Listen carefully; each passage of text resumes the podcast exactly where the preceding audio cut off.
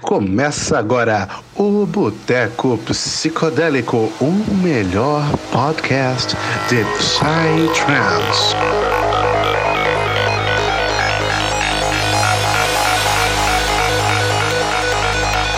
Sejam bem-vindos a mais um Boteco Psicodélico, o podcast que ele é mais ouvido por todos os habitantes da tribo Yanomami. Meu Deus do céu, a gente tá famoso, rapaziada. Que que é isso? E hoje eu vou trazer aqui para vocês, nós vamos trazer aqui um convidado que particularmente eu sou muito fã. Eu acompanho o trabalho dele já há algum tempo. E eu tô feliz demais pra gente estar tá tendo essa conversa aqui hoje, essa oportunidade de, de trocar ideia com ele. Né? Você que tá aí, clicou no vídeo pra, pra assistir a gente, você que tá no Spotify ouvindo a gente já sabe, é o Avancet. Mas antes de passar a palavra para ele, rapaziada, como é que tá aí você, Thales Solto, meu querido? salve, salve família. Caraca, oh, satisfação demais estar aqui mais uma vez gravando um botecão, velho. Dessa vez com a presença ilustre que, mano, eu curto pra caramba também o som do cara, mano. E eu, mas hoje eu deixo a, a deixa aí toda pra você, Afonso. Eu sei que tu tá muito, muito, muito, muito mais feliz que eu, porque o que tu é fã desse cara não tá escrito, mano. Cê é louco. Ô, Chico, esse bicho fala toda hora do teu som, mano. Toda hora. Toda vez que tu lança um som, o bicho já manda e fala, caralho, somzão. O bicho é fãzaço meu. Teu mesmo, mano. É verdade. Celo. Sempre ser, ó. É verdade, Ô, mas não, bora, bora. Que eu tenho certeza que vai ser um, um, papo muito massa, mano. Eu acompanho bastante tuas redes sociais, ô Chico. Eu vejo que você é bastante ativo, tá sempre produzindo coisa, conteúdo, som, sempre conversando com a galera. Então, mano, porra, muito prazer trocar essa ideia contigo. E já agradeço aí a tua participação aqui no Boteco, mano. Vai ser uma honra trocar essa ideia contigo, mano. Bora, bora. É isso, meu parceiro. Hoje vai ser uma noite inesquecível. E passando aqui, Roger Alan, meu amigo Roger Alan. Como é que você tá, meu parceiro? Tranquilo e calmo, meu brother. Tô muito feliz que eu trocar essa ideia com o Chico hoje. Meu recém-descoberto vizinho. Verdade, descobriu agora aí. E isso é muito da hora, como todo botecão. Tamo aí de novo. Tranquilo e calmo, dessa vez com imagem e som, porque da outra vez eu tava com a câmera fodida. e é isso, vamos que vamos. Vamos que vamos. É isso, rapaziada. Vamos pra frente. E agora então, passando a palavra ao nosso querido convidado, Avança-te, Chico. Apresente-se aí pra galera, meu querido. Salve galera, meu nome é Francisco, sou o cara por trás do projeto Avançat, um artista de Psytrance aí, brasileiro, da nova geração. Hoje em dia eu tô na Sonora Records, que é a gravadora do Felipe Psicológico e minha. E tô trabalhando na agência DM7. Tô, sou um artista aí prejudicado na pandemia. Fala. E tô há dois anos sem tocar. eu toquei, toquei em novembro ano passado lá em São Paulo. Mas é isso aí, galera. Deve estar tá só na, na, saudade, né, cara, das pistas. Se a gente já tá, imagina você, que tava bem mais acostumado, mano. Você é louco.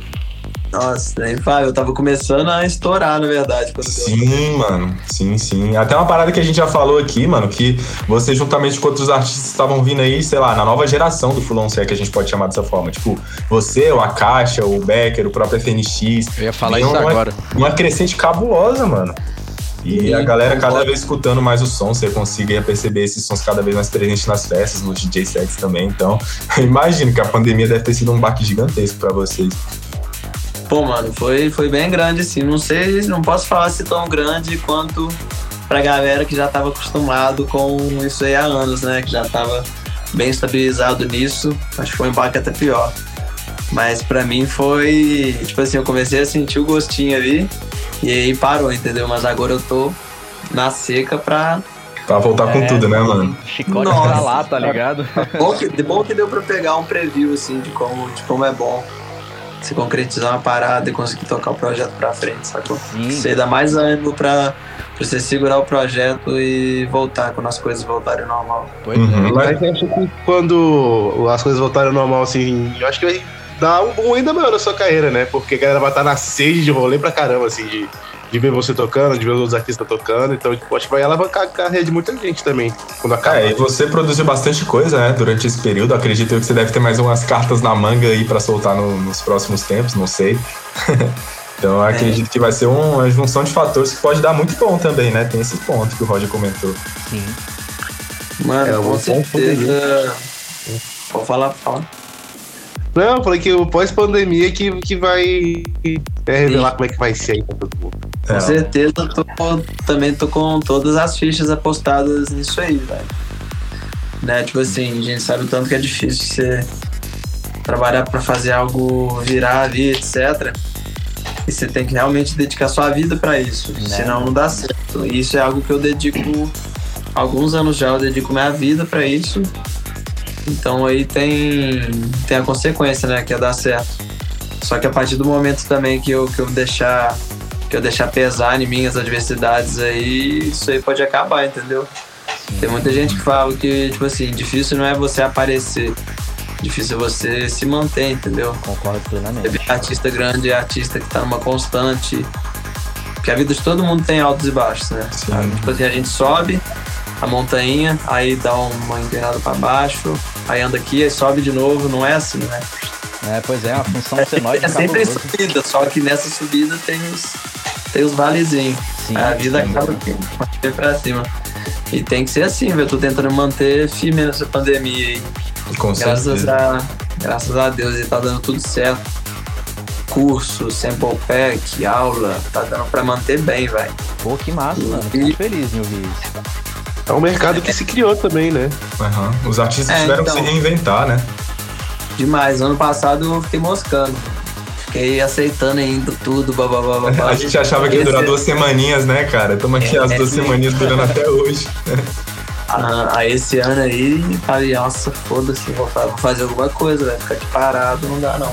Uhum. E aí descobri outra, nossa, aí descobri um monte de outra coisa, velho, que realmente você tem que ter a mente bem ampla, sabe? Pra você você trabalhar no mercado das coisas, seja mercado da música, mercado, mercado de qualquer coisa, nunca tem só uma área. Uhum. Evento mesmo, agora a galera descobriu tanta coisa relacionada com evento, sabe?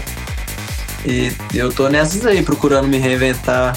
Não é difícil, mas não é, não é fácil. É bem difícil, mas tô, tamo aí firmão, velho. Nunca, nunca desisti. Boto fé demais, mano. Muito legal saber que você tá buscando forma de se reinventar e de conviver, né, com esses problemas que a gente tá tendo que lidar atualmente, mano. Mas assim, a gente tava comentando há pouco que você faz parte de, um, de uma coisa que a gente pode chamar da nova geração aí do Fulon, cara. Mas aí surge a dúvida, mano. Eu queria saber como é que você conheceu o Psytrance e, tipo, mais propriamente dito, se aprof... tipo, decidiu tocar Fulon, mano. Como que foi, tipo, a tua história com o Psytrance, mano? Como que foi a tua jornada para chegar até onde você chegou hoje com o teu projeto? Por que que você tá onde você tá hoje, mano? Mano, eu comecei a escutar música eletrônica com influência do meu irmão, meu irmão mais velho. Uhum. Lá em casa a gente sempre foi músico, desde pequeno. A gente tem a parte da família, da parte da família da minha mãe, que é bem musical. Então tem essa influência, a gente desde pequeno toca instrumento, etc. E sempre meu irmão mais velho tirava tendências lá em casa. Aí o irmão mais velho fazia e os, o, o segundo ali, não sei se fazia ou não, mas o mais novo com certeza fazia. porque tem essas ordens cronológicas aí, não vou explicar por que não, mas acontece, você sofre bastante influência. E aí, quando eu tinha uns 14 anos por aí, eu ouvia, eu, eu, eu escutava e ouvindo Infected Mushroom, é, algumas músicas de EDM também, mais mainstream, alguma mais trance. Eu não era aquele cara frito, conhecido de rave, não, porque a gente morava no interior. Uhum. Então, que tinha lá eram umas PVTs mas só que não tinha uma rave grande. Então ele meio que conhecia viu, o som mais da internet mesmo, sacou? Uhum. Ele não tinha real vivência de indie rave, que é diferente, que é a vivência que eu tive na minha adolescência, sabe? Uhum. As PVTs lá de, de Minas Gerais, do interior de Minas. Então ele, quando ele começou a escutar, eu comecei a me interessar. Só que daí quando eu comecei a me interessar mesmo, eu já nem escutava mais muitos trens, sabe? Foi uma fase dele que ele escutou. Só. E meio que eu peguei e pra mim meio que virou um. abriu a mente, porque eu nesse momento, na minha adolescência, eu tocava em bandas lá em Viçosa, tocava em bandas. Tocava em banda de reggae, sempre fazia um som com a galera. Tinha um projeto. da hora, mano. Sim. Tocava. É festa, é uma cidade universitária lá e tem festa todas, todo dia, vai república diferente, etc. É uma das maiores universidades lá do país, é a UFV. A UFV. Né? É, ela é sinistro, quem, quem sabe tá ligado que ela é sinistro. E aí sempre teve essa vivência, sabe? De festa, de evento, de tocar, de palco, etc. E aí quando eu, come... quando eu tava nesse flow, e aí quando eu comecei a escutar uma música eletrônica, eu comecei a fazer a ponte. Pensei, pô, velho, quero conhecer esses eventos aí de só que da música eletrônica, que é, que é a música que eu mais tô curtindo. Isso foi em que ano, mais ou menos? Foi 2013, eu acho. Só. 2013. Eu sou, sou novo, velho. Eu tenho, fiz 25 anos semana passada. Eu sou. Pô, massa, Bem minha idade. mais então. eu. É, É verdade, bem- minha e do Afonso. sim. Ah, Ele vai dar um solê mesmo em Balneário, então, com certeza. Mas então. Aí, aí nessa época eu comecei a pensar, pô, já que eu toco um monte de coisa, eu sou, sou músico frito, que é aquele cara que anda na música, anda na rua e canta uma melodia. Pega o celular pra gravar a melodia, pra filmar. Ah, eu faço isso também, mano. Bota fé. filmando ali, ó. tchac, Melodia. ó, só. Eu sou esse, eu sou esse nóia. Então eu comecei a pensar como é, como é que eu podia começar a produzir a música eletrônica, né? Uhum. E aí, é o cochezão. Fui procurar saber, bababá, fui fazer curso. Eu vou contar pra vocês, eu vou estender a história aí, tá? Ah, Pode, fala, vontade. você tem o tempo que você quiser, mano. Fica à vontade. Aí eu fui pra Curitiba, em 2015 eu mudei pra Curitiba. Fiquei uns dois anos lá, em Viçosa, nessa vivência aí de, de em festa, de em PVT, etc. Conheci muito da cena lá. E a cena é bem a cena no interior é bem diferente na grande capital. Eu nunca tinha ido numa festa grande até mudar pra Curitiba. Não, mentira, em BH eu fui numa festa grande uma vez, só que a gente era acostumado mais com PVT. E eu não sabia, tipo assim, das tendências maiores em relação ao mercado, de festa trance, das grandes festas de São Paulo, etc. Eu não sabia disso. Tanto que na época que eu comecei a produzir, eu produzia techno. Só. Eu gostava de prog, eu gostava de fulon, eu gostava de tudo. Só que o que eu mais gostava de ouvir em 2015, ali 2013, 14, era prog. Prog low. Prog Mas prog- techno, sim. Prog trance, Deidin, Nelix, Só. os brasileiros da, ah, da época da Alien Records, 420, Jacob. Era bem progzeiro mesmo, assim, bem prog fé. na testa. Eu também. Só que não era, ainda- só que não era ai- ainda a época do que começou a nascer os prog farofa nem nada. Os Uhum. prog farofa são, são importantíssimos para para popularização da festa no Sim, Brasil com aí, sacou? mano. eu, eu boto fé demais que tem que ter tudo. Ah, o lado mais para expandir, para comercializar a coisa, para trazer mais gente, tem que ter o lado mais underground, que é para pessoa ver até onde pode chegar a imersão nessa cultura. É meio que um funil. Uhum. Você tem lá de mano, baixo é. e você vai. Então, pra mim, tudo é válido, sabe? E Você por isso no que eu programa mais tarafado É, por isso que eu vai sempre até o transitei- psycore mais. É, é por isso que eu sempre transitei bem entre os estilos.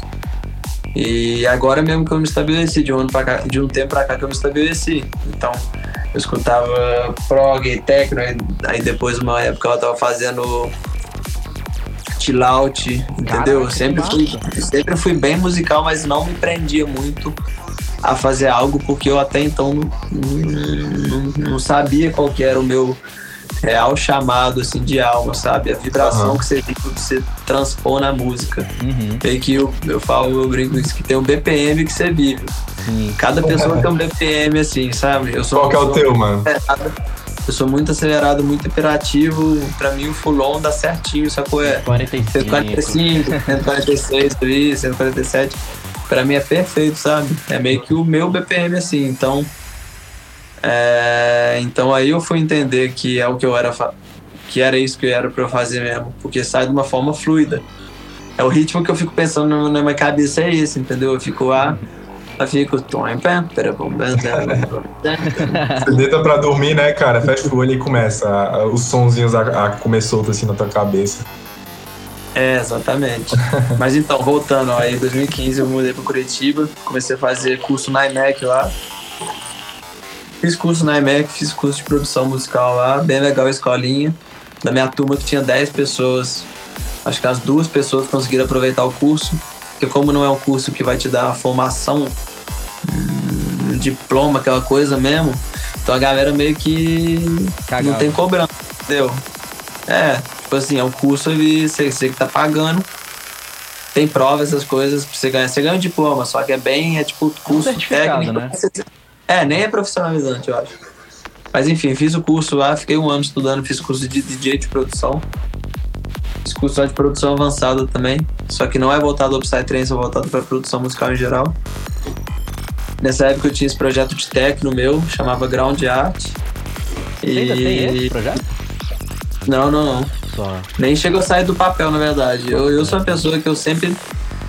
Tipo assim, eu sempre demorei muito até, até meio que achar que a coisa tá boa pra apresentar, sacou? Eu sou, tenho essa Sim. cobrança bem, Eu também. bem perfeccionista comigo, assim. Isso foi muito bom em algumas coisas, foi muito, é muito ruim em outras. Até hoje eu sou meio assim. Tem os prós e contras. Mas o. Mas nessa época eu, eu tava com esse projeto de techno e um dia. Um dia eu fui numa festa lá, numa Progressive. E aí. Nossa, velho. Sabe aquela festa que. Uma das festas, né? Que não teve uma festa só que mudou a vida, toda festa acaba mudando a vida. Então uma das festas, um dos eventos que mudou minha vida foi esse evento aí que eu fui. Foi uma, foi uma progressiva, acho que foi 2017. E aí eu voltei lá pra casa e eu já não tava curtindo tanto assim a cena do Low, sabe? E essa festa tava muito massa, a vibe tava massa. A vibe tinha sido muito massa, eu não tinha sentido isso há tempos que eu tava frequentando a cena, a cena mais do Low, sacou? E eu, e eu senti de novo, eu falei, pô, velho. Né, vou, vou fazer É essa mudança aí, mano. Vou, vou. Ainda bem que o projeto, eu tava trabalhando há dois anos pra lançar o projeto. O projeto que eu comecei em 2015, era do- era 2017. O projeto não tinha sido lançado ainda. Eu falei, velho, não vou, sacou? Não vou. Não vou me lançar na cena do. Não vou seguir esse caminho, né? Mas você acha que isso foi mais uma parada de identificação ou teve mais alguma outra coisa que te motivou a seguir esse caminho mais pro trance? Foi realmente a sua experiência, né? Igual você tá comentando. Que foi É. paixão, assim, né? O negócio foi meio que te puxou naturalmente. É, velho, que eu já escutava o trance, o prog, etc, entendeu? Entendeu? Só que eu acho que foi um uma refamiliarização assim com ele, sabe? Porque eu não tinha, tava escutando muito de uns tempos pra cá, tanto que eu tava fazendo low. Uhum. Então, não sei, mano, acho que o momento assim, não foi também de um dia, foi um mês isso aí. Aí essa festa foi meio que o estopim, assim, foi meio que o ponto mais marcante. Só que nesse tempo também eu mês, eu perdi um projeto de uma música lá de Tech House muito doida, velho. Eu fiquei puto Nossa. perdi o projeto, era, tinha sido minha melhor ideia. Eu falei, não. Aí já falei, mano, já taquei o foda-se, errou essa festa, taquei o foda-se. Aí na época eu tava. Convivia mais com gente que era. que curtia mais outros BPM, o BPM mais acelerado, entendeu? Então meio que tudo conduziu assim pra isso. E aí de boa. E aí. Em 2017 eu comecei a produzir o, o meu projeto, o Avanced. Caralho. 2017. Aí, 2017 até 2000 e, até 2019 aí eu fiz o live. Demorei dois anos pra fazer o live e eu lancei o live em 2019. Você esperou até ter o live completo pra lançar as músicas ou você foi lançando durante esse período desde 2000 2017? Não, o primeiro lançamento foi no final de 2018. Hum, boto fé. Aí eu já tava com umas seis músicas assim pro live, cinco músicas. Uhum. E tipo assim, tem, tem muito detalhe nessa história aí, porque. Porque meio que isso, isso envolve um- umas festas que eu frequentei nesse momento, né, nesses tempos. É, eu, eu encontrei o Lip, que é o psicológico, numa progressiva em 2017. Só. Eu já tava curtindo, e eu já tava curtindo pra caralho, né, o trance. Já tinha meio que mudado, assim, o... Já tava em outra, sacou? Uhum. Tava mais na cena do low, tinha voltado pra cena do high BPM ali. Então, eu fui numa progressive e aí eu encontrei o Felipe, o psicológico. E ele é um cara que eu conheço. Ele desde 2013, 14. Foi assim, um tempo, uns pra desde 2012, velho. Só. Só que só pela internet. Tinha uns grupos, tinha uns grupos no Facebook lá. Eu conheci ele lá. E a gente virou muito amigo, etc. E aí eu conheci, eu trombei ele, ele que morava em São Paulo, morava em, em Viçosa. E aí encontrei ele em alguns eventos, numa Soul Business, etc. Sempre mantendo contato. Só que daí em 2017 ele já tinha ele já meio que tinha evento, ele já tinha evento grande, já tinha sonora lá, sacou? Uhum. Uma sonora lá já tinha estourado a boca do balão. Já era um evento gigante consolidado de São Paulo. Ele já era um cara grande na cena, bem influente, assim. Uhum. E aí eu nem, eu nem ligava nisso, velho. Tipo assim, nem, nem lembrava assim que, que ele tava envolvidão. E aí, coincidentemente, eu encontrei ele nessa festa, nessa festa dessa progressiva. E aí eu comecei a trocar umas ideias com ele, blá, blá, blá, blá, blá. a gente voltou a ter um contato assim. E aí eu fui ver que ele tinha. Que ele, tipo assim, que o cara tava com os eventos sinistros, ele tinha tocado lá nessa progressiva também, entendeu? Uhum. Aí a gente meio que, que trocou umas ideias lá um tempão. E aí. E aí depois disso eu fui passar uma semana lá na casa dele. Fui passar uma semana lá. De brother, assim, lá em São Paulo. E aí quando eu tava lá em São Paulo, a gente fez uma track de Fulon, velho. Foi a minha primeira track de Fulon. Caraca, massa. Você começou então tocando progressivo, né? É, comecei tocando progressivo. Bota fé. Você chegou a uma lançar essa sua track? Não, eu fiz só 138 a track. Ah, eu já ia perguntar isso também, mano. Eu queria escutar se ela tivesse disponível. Eu boto fé. Não, tá não. Aí, aí eu comecei mesmo, eu fiz minha primeira track assim de, de full on, velho. Final de 2017 eu vi. Bota fé. Caraca. Aí até o começo, começo de bom teu projeto, 2019. É, mano, isso é doideira. Mas o tempo de produção que eu tenho já é maior que isso, Botafé. Tipo assim, eu sou um cara que é muito bom de ouvido. Aham. Eu consigo entender bastante, assim, a captar a proposta das coisas, sabe? Meio que seja pra imitar, pra fazer original, mas eu, eu consigo chegar consigo chegar num resultado bem legal por causa do meu ouvido. Eu tenho um ouvido bem bom. Uhum. Seja um ouvido crítico pra saber se a coisa tá boa ou ruim, seja ouvido pra aceitar uma estética nova e começar a lapidar alguma coisa em cima disso, sabe? Mas eu tenho um ouvido bem bom. Então o projeto é bem novo, só que é, é bem Maduro, no que eu né, apostei aí. É, então, é um projeto novo, só que é de um conhecimento já mais antigo, sabe? O conhecimento que eu tenho não é o tempo do projeto. É, você mesmo comentou que tem uma bagagem de música desde que você se entende por gente, né? Desde que você é pequenininho, você sempre esteve envolvido com música. Então isso com certeza deve ter ajudado, né? Nesse processo todo. Sim, com certeza, com toda certeza, velho. Essa, essa bagagem aí é, é o que veio acumulando por anos. Aí, sacou? E, aí, e é por isso que eu falo, eu, eu falo muito disso que meio que todo mundo assim tem um propósito, tá ligado? Um papel e algo que é bom. Não é um só propósito, são vários propósitos, mas algo que é bom, entendeu? Você só precisa achar o que é bom, mas todo mundo tem algo que é bom, não tem jeito. Sim. Sim, eu acredito muito nisso também. É. E aí depois que você deu esse rolê com o psicológico, aí foi a paixão no Fulon e não largou nunca mais, né, cara? Tá aí até hoje lançando as Fulonzeiras braba e vem construindo muito tua identidade sonora, né, cara? Eu comentei hoje mais cedo quando a gente tava em off que eu tava escutando o teu som. E o legal é que mesmo você tendo um, um projeto relativamente novo, né, que a gente tava comentando, você lançou no- a sua primeira track no final de 2018. É um, é um tempo pequeno, né? Se você for comparar com outros projetos que estão aí na, no circuito das festas e tudo mais. Mas o teu som, ele já tem uma identidade muito, muito forte, muito característica, assim. Já dá pra tu escutar um som e falar, hum, isso aí deve ser do Avan 7, tá ligado? Olha, ó, falei Avan 7. Ah, é, do Avancet. Avancet, sei mesmo.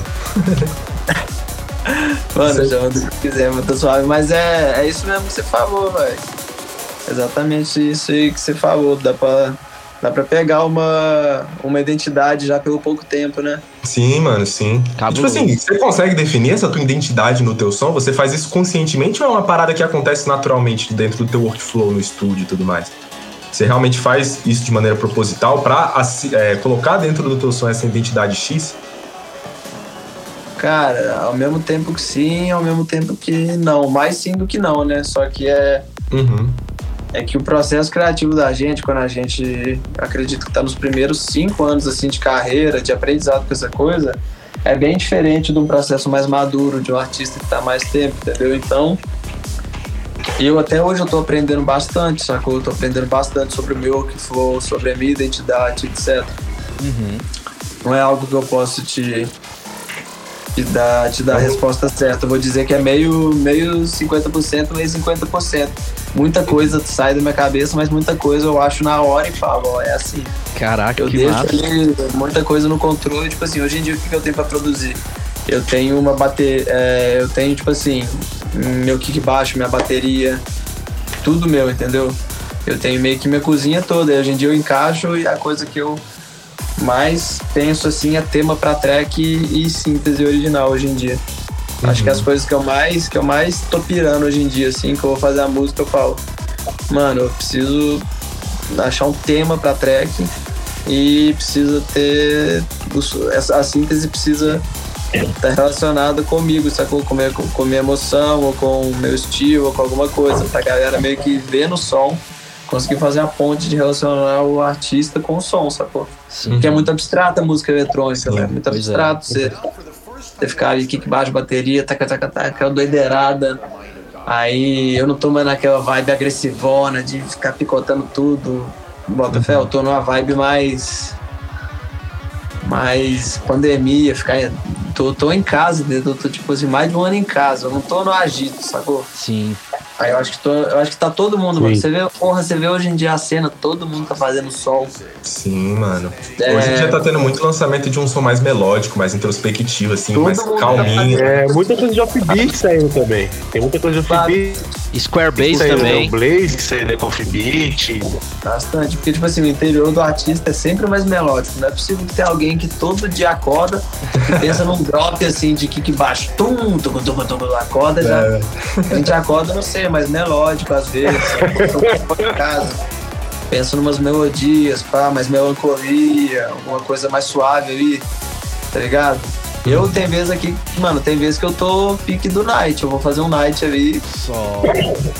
tô pique bruxão, filho. Caralho, bota fé, mano. Mas acho que tá todo mundo explorando mais o mais o lado o lado interior de cada pessoa, assim, Uhum. sacou?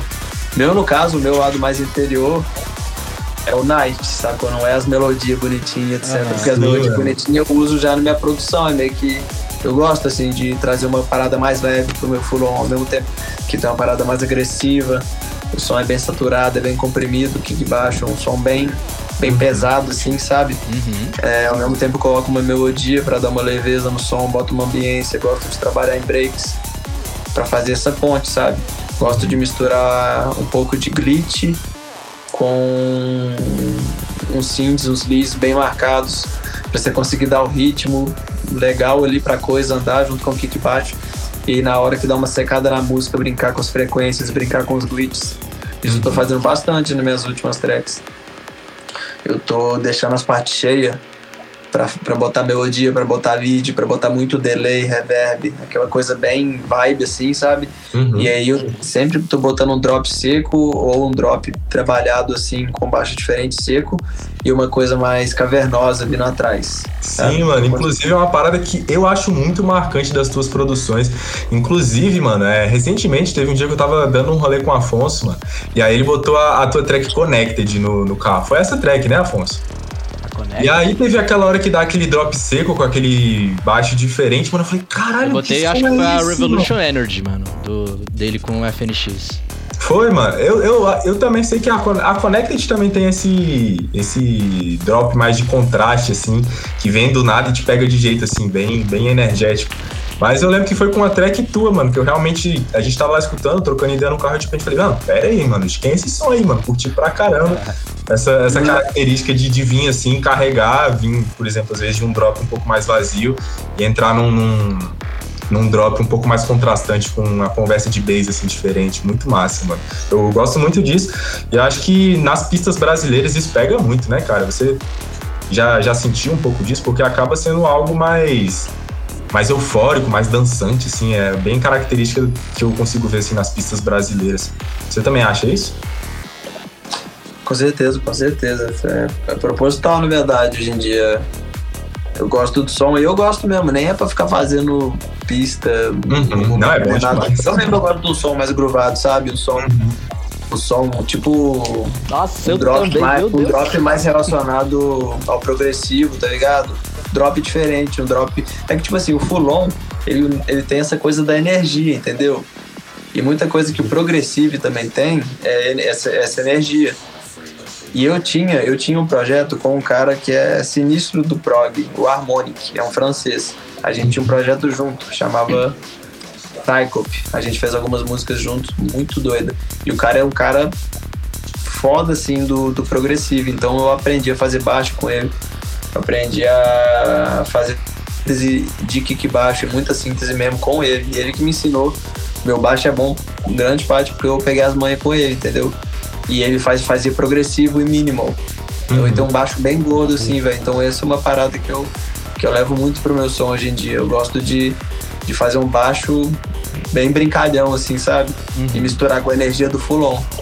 Uhum. Eu gosto. E, e acaba que funciona na pista, velho. Porque Pô, velho, a pista brasileira eu agora é uma pista quente, né, velho? Total. A galera é bem, bem receptiva, assim, e tem, e tem momento pra tudo, entendeu? Tem a noite, se você quiser fazer um som mais reto, é mais à noite. Uhum. De dia, um som ali mais quebrado, e aqui pode parar que funciona.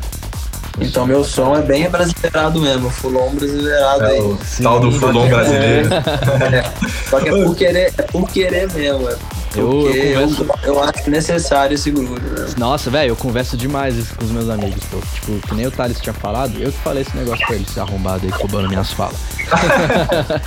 que, tipo, tem mesmo. Tipo, isso assim, foi a coisa que eu tinha percebido, tá ligado? É, que, tipo, tem essa nova geração mesmo do Fulon, saca? Que, tipo assim, as pessoas que eu tinha visto destacar, né? Tipo, tinha sido você, o Akasha, o FNX, o Beck, eu falei assim, mano, caralho, é os quatro cavaleiros do Fulon brasileiro, tá ligado? Eu lembro que, tipo assim, eu tinha. O primeiro contato que eu tive com a tua música, mano, foi na 440 microgramas, tá ligado? Tua com a do Akasha. E aí eu falei, eu ouvindo assim, né? Falei, pô, música nova tal, bota fé, deixa eu ver. Eu não conhecia o projeto, né? Eu, tipo assim, eu já tinha ouvido a caixa uma vez, porque ele tocou numa rave aqui que eu fui em 2018, mas, tipo, outro cara que, tipo, eu não conhecia tanto o projeto. falei, pô, massa, deixa eu ouvir aqui essa música. Aí quando eu terminei de ouvir, eu falei assim, caralho, é, beleza, né? Replay aqui, né? Aí eu, bora de novo, replay. Caralho, mano, essa música ela é muito explosiva, velho. Ela é muito braba. É a cara do Afonso, mano. É muito, é a cara... Mano, é. é porque, tipo assim, tu, tu, tu não tá ligado, mas, tipo, os meninos já estão. O que eu gosto, velho, tipo assim, eu sou apaixonado no Fulon, mano, é um, um, uma baseline gruvada, tá ligado? Muito cheia, muito forte, tá ligado? Mano, isso. Só agressivão, é, né? Não? É agressiva. É o que me. Nossa, isso quebra minhas pernas de Um Fulon pra frente. É, velho, cara, ó, tipo, por exemplo, ó, pelo menos a minha base. Frente. A minha base toda de, de, de é, música, pelo menos o que eu aprecio, é tipo praticamente a Sacred Technology e a Nano Records. Eu escuto praticamente os, o som dos caras todinho, tá ligado? E aí, tipo assim, eu conheci o projeto seu, eu falei assim, caralho, bota fé, mano, vou conhecer mais o som desse cara. Aí o que eu fiquei puto na hora, eu falei assim, pô, beleza, né, vai aqui mexer Spotify, cadê o resto? Meu Deus do céu. Assim, quando a gente conhece um artista que a gente quer, tipo, ouvir, a gente se identifica, a gente fala, pô, eu vou, eu vou torar toda aqui as músicas que esse cara lançou. Aí eu vi lá, pô. Nossa, também tem. também, mano. Sempre tem um artista, eu, eu entro de cabeça, eu zero o YouTube, até show ao vivo. É, tu zero o artista eu inteiro. Muito isso, velho. Eu falei, caralho, SoundCloud, meu Deus, YouTube, 7. Eu, caralho, não tem, velho, meu Deus do céu. Uma coisa que eu mais. Eu tenho uma bala muito maluco. É, mano, uma coisa que eu fiquei mais feliz. Dá um véio, pouco foi, de. Tipo, assim, né? É uma, uma merda que a gente tá na pandemia, beleza. Mas, tipo, teve aquela época no início lá da quarentena que tava rolando, tipo, aquele monte de live, os caralho. Aí rolou uma live tua, mano. Aí eu falei assim, pô, bota fé, essa live aqui eu vou assistir. Aí eu vendo, eu falei assim, caralho, mano, mas esse bicho ele vai me quebrar todo no Adana, velho. Meu Deus do céu. a live ali da, da United. Isso, nossa, mano. Eu vi aquela live e falei, velho do céu, velho. Não, eu te mandei mensagem na hora lá no, no Instagram. Eu falei, ô, caralho, mano, eu tô louco pra ver teu set na Dana, velho. Tá porra, tu manda muito. Massa, mano. Pô, valeu, filho. Tamo junto mesmo. E a Dana aí tem que rolar, você é louco. Não, tem que rolar, Benzinho. Vocês viram, vocês viram o horário que eu tô no line lá? Vi, mano. E também vai ter o digital, que, né, que daqui a pouco a gente vai falar também, né? O projetinho que você tá vindo com tudo aí Não, com a caixa. Nossa, mas tô lá entre o Mad Max e o Avalon, velho. Nossa, que responsa, hein? Caralho, Chama da responsa, hein? Né, mano? Entregar a pista pro Avalon, tá ligado, velho? Não é ninguém mais, ninguém menos que o Avalon. Nossa, é. Dá até um arrepio, filho, porque um ano atrás eu tava. Tava na rave ouvindo. Não, um ano não, né? Um ano é pandemia. Dois anos atrás, dois, três anos atrás, eu tava de espectador, velho. Aconteceu muito rápido aí as coisas. Pois é, e não, e tipo. E como é que tá a cabeça com tudo isso? Tipo, antes eu vi os caras e agora só tocando do lado deles. Como é que é isso pra E ti? produzindo, né, mano? O bagulho até, até transcendeu aí só, só tocar, mas hoje em dia trabalhar com a galera é, é surreal, velho. É surreal. É surreal porque você vê a realidade acontecer, acontecendo, né? Você não, você não tem uma linha entre as coisas.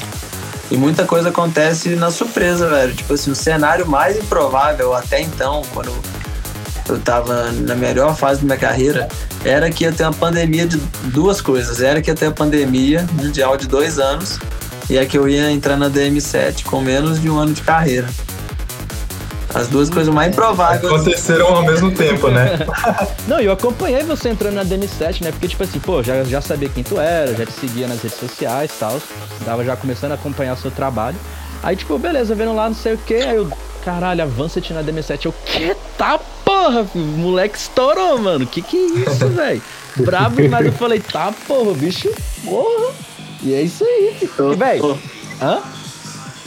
Então estourou F. Pois é, mano. Eu fiquei, velho, caralho, velho, o bicho ele ficou grande, velho. Tá porra, mano. Porque Mano. a DM7 ela tá crescendo pra porra, velho. Tipo, pô, de uns, sei lá, uns dois, três anos pra cá, os bichos tiveram um crescimento exponencial muito, muito Sim. grande, velho. Muito grande Muito mesmo. grande. E eu É, vendo, eu tipo, os moleques entrando, tá ligado? O Becker entrou, você entrou. Eu não, agora eu não sei se o Akashi entrou também, não tenho certeza. Mas eu sei que vocês. Entrou. É. E, velho, A caixa entrou junto. Pois é, mano, eu vi, eu vi aquilo e falei, caralho, mano, bota muita fé, velho. Porque, tipo assim, é os caras vendo, tipo, na nossa cena, tá ligado? O quanto que, tipo, a gente tem de produção boa. Porque, tipo, uma coisa é os caras falam assim, ah, tipo, pô, tem os gringos que tocam aquela puta sonzeira, não sei o quê. Mas uma coisa que eu sempre falo aqui no Boteco, tipo, eu reitero isso aqui, inclusive, é que, velho, aqui no Brasil, a gente tem muita gente fazendo muito som de qualidade, tá ligado? Uma puta sonzeira. E eu acho muito massa que, tipo, essas agências, elas agora estão olhando pra dentro do nosso país e vendo, tipo, essa galera, tá ligado? Vendo, tipo, o nosso potencial. Porque, assim, a gente dá de 10 a 0 nos gringos. E eu tenho...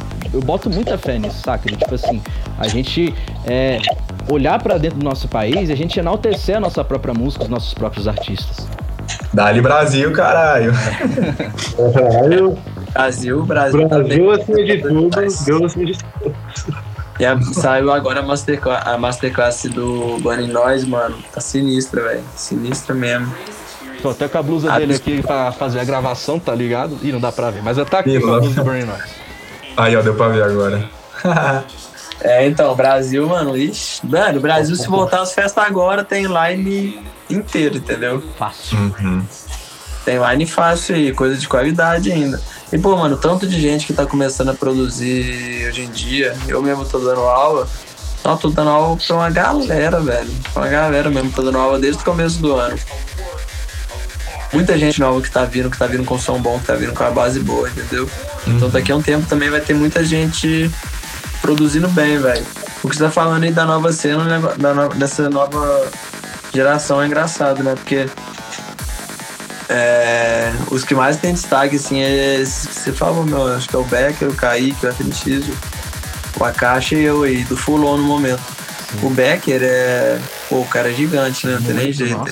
Ele, ele foi responsável por ter popularizado e o Fulon pra, pra massa aí, sacou? Sim, cara, mano, as tracks, as primeiras tracks que ele lançou, que foi a Revolution e a Iluja. Illusion, se eu não me engano. Mano, aqui em Brasília, você ia numa festa, mano, em 2019 ali, você escutava as tracks dele umas 4, 5 vezes no rolê. Você pegava até um ranço da track, Sim, tá ligado? mano. Porque tocava tanto, mano, tanto, todo DJ que entrava tocava que você falava, ah, não, mano, de novo, eu gosto pra caralho dessa Então tem que ficar aqui pelo menos duas vezes.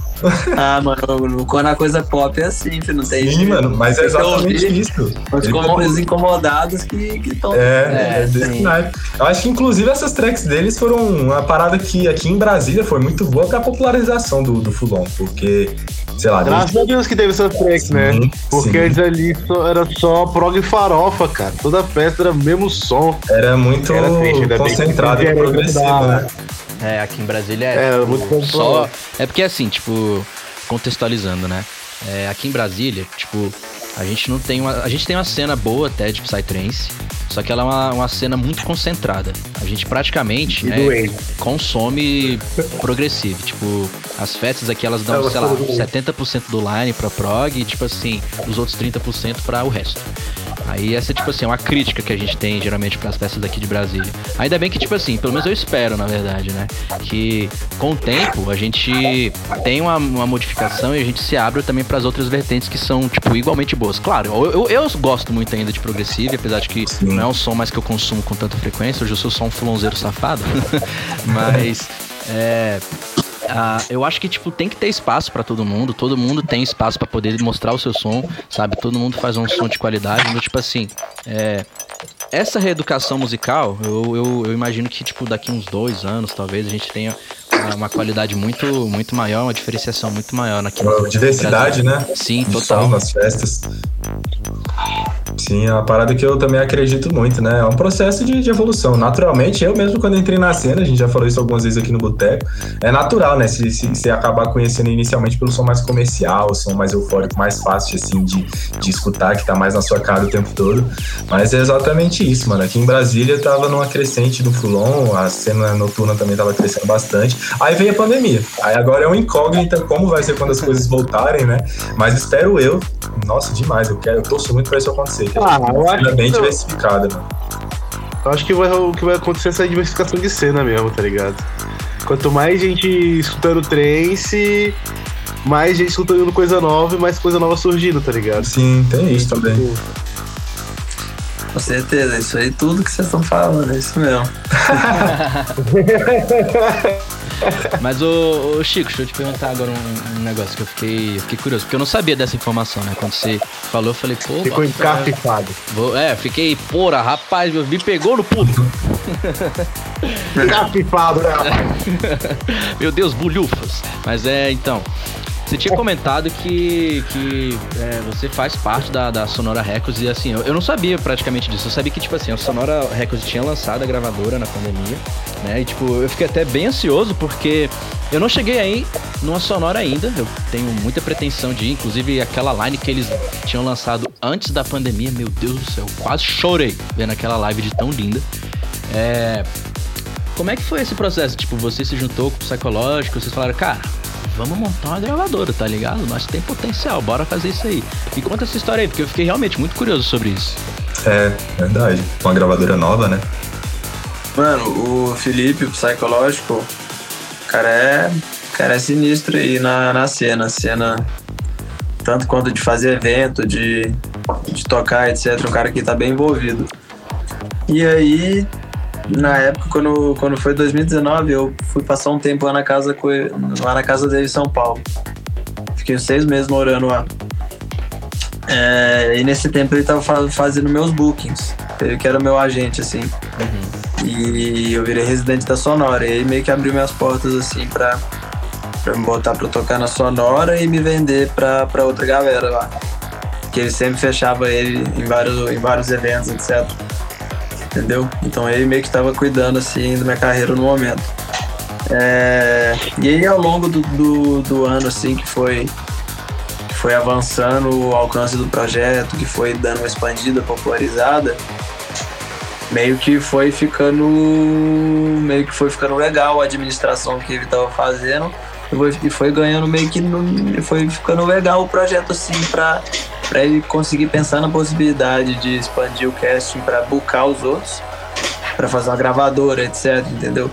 Então na época tava tendo rumores assim de fazer até uma de fazer até um case de artistas para sonora. Uhum. Tipo, no quesito de buscar os outros, entendeu? Só que daí meio que a ideia não foi para frente. Só que daí a ideia da gravadora rolou. E quando eles me chamaram pra DM7, é, aí meio que eu não tinha gravador ainda, entendeu? E aí eles iam me chamar pra DM7. Eu queria achar um jeito de continuar trabalhando com, com o Lipe, com o Felipe. E aí ele tava. E ele já tinha feito a gravadora, entendeu? Ele já tava abrindo. E eu falei, mano, vou, vou entrar com você aí, sacou? Que daí a gente continua trabalhando em algo junto e é algo que eu vou também levantar a bandeira, que no caso é Sonora Records. E e aí hoje em dia ele é o ele é o dono majoritário, ele é o CEO. Hoje em dia eu faço a curadoria das tracks, faço a agenda de alguns lançamentos contribuiu também dinheiro aí, só que a maior parte dele. Porque, mano, a gente, nossa, é muito dinheiro que vai pra você fazer uma, uma label, velho. Nossa, Isso não imagina. Nossa, imagina, mano. Puta investimento, velho. É um puta investimento, entendeu? Aí fez a maior parte, tipo assim, a grande maior parte do investimento é dele. Só que hoje em dia eu tô de sou administrador junto com ele e dou uma força também, entendeu? Porque é muito foda uma pessoa assim tomar conta, sacou? Uma pessoa Sim, é foda tomar conta da parada. Duas já é foda, entendeu? Imagina uma, né? É, aí o envolvimento com a label é, é isso aí, uma parada bem, bem de brother assim mesmo, sacou? Uhum. E acaba que a gente expandiu o casting, o casting aí da label pro. chamou o Audiosonic, chamou o Brain Lapse e o Excite, que é um brother meu do México. É, a Xide é um puta E- som, né, velho? Caralho, bicho desgraçado, velho. E o Digital, que também faz parte da Sonora Records. Aí vai entrar mais gente, aí vai entrar mais gente brother aí também, vamos anunciar mais pra frente. Que Mas massa, é, velho. é isso, velho. Uma ideia bem de brother, assim, sacou? Que daí virou, virou um bagulho sério. Porque o primeiro VA, É, nossa, The teve- Beginning, nossa senhora. Foi um chutão de duas pernas, de uma vez, assim. Já estreou a, a gravadora da melhor forma possível. velho. É, da melhor possível, porque teve track do Aja, do Fader, do Vulcano, Spectrasonics. Teve Essa com track. funk também, né? Eu acho. Teve do Licto, nossa, É. mano, meu Deus. Mano, velho. teve de todo mundo foda aí. É. E você vê aí, ó, o, o Astrix, o Ace Ventura, Tava os todo caras, mundo, mas- as track desse VA, muita gente deu, deu repercussão desse VA, pegou top 1 Beatport, as track pegou top 1. Sim, mano. A track do Akasha lá. Ficou em ó, primeiro lugar, né, velho? A do Akashi. Foi em primeiro lugar, a minha chegou em quinto lugar lá. Todas ficaram no top 10 um tempão, sacou? Sim, velho. Aí, tipo assim, e esse, esse, esse, esse VA foi bem importante, porque de- desse VA, daque- dessa minha track Connected que eu fiz pra esse VA, foi uma track que meio que foi a porta de entrada, assim, pra mim na, na DM7 o álbum. Foi uma grande. Foi o que ajudou bastante, porque essa track, o Element, eu já, tinha, eu já conversava bem com o Element. Já era amigo dele, assim, tipo assim, era fã do cara, o cara tinha um carinho comigo, o cara, o cara viu um futuro, assim, sabe? Uhum. Eu já Massa. tinha encontrado ele algumas vezes, ele era amigo, bem amigo do Felipe também, Uhum. então meio que todo mundo se conhecia assim. E encontrei ele em algumas festas, troquei umas ideias, sempre mandava som. E ele, pra quem conhece, ele é um cara que ele. O cara, ele. Véi, o cara é, o cara é sinistro, assim, sacou? Tipo assim, o cara vai fazer de tudo ali pra te ajudar, se ele vê um potencial no você. Ele é um cara muito justo, assim, um cara que eu admiro muito Pô, que massa, velho. também. O Element é um cara foda, É, mano. parece uma pessoa muito massa de se Ele é um cara que eu tenho- Ideia. Tenho muita vontade É. de chamar ele aqui pra participar do Boteco também, pra É, gente pois é. conversar. Inclusive, Enes, se estiver assistindo esse podcast aí, mano, saiba que você está muito mais que convidado, hein, cara. Sim. É, o cara é foda, mas enfim, e aí é, ele, eu já mandava sempre uns sons pra ele, ele sempre curtia os sons, falava, elogiava. Eu lembro que eu mandei uma vez essa track aí, é, a, a 440 microgramas pra ele, ele pirou, Eu também. o cara pirou. Aí eu mandava outras tracks assim, ele, tipo assim, o cara botava uma fé, sacou? Uhum. E eu também, eu para mim, eu sempre tive bastante essa noção de como conseguir as coisas. Eu pensava, eu preciso ser muito bom em algo para eu conseguir, para eu não precisar de de pontes para conseguir chegar aos outros, porque tipo assim, quando você é muito bom numa arte, você vê algo, essa arte que você gosta com qualidade, isso transcende o seu ego ou alguma coisa. Isso meio que faz você pensar na hora, pô, quem que fez isso? Né?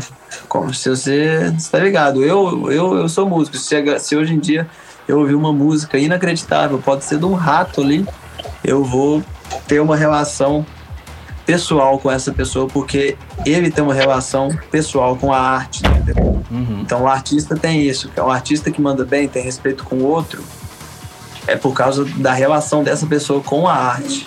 Cara, que reflexão É, maneira, pessoa, mano. pois é. Gostei. pessoa- mano, é, uma pessoa que é muito boa artista, ela tem esse respeito mútuo de artista, assim, você nem precisa falar muito. E no caso foi uma parada que eu apostei bastante na minha carreira, que é fazer som com qualidade. Então, o Element, no caso, é, ele já, as tracks que ele tinha ouvido de mim já tinha gostado, entendeu? E o cara já pensou, pô, velho, o moleque, ó, moleque novo, tá na correria ali.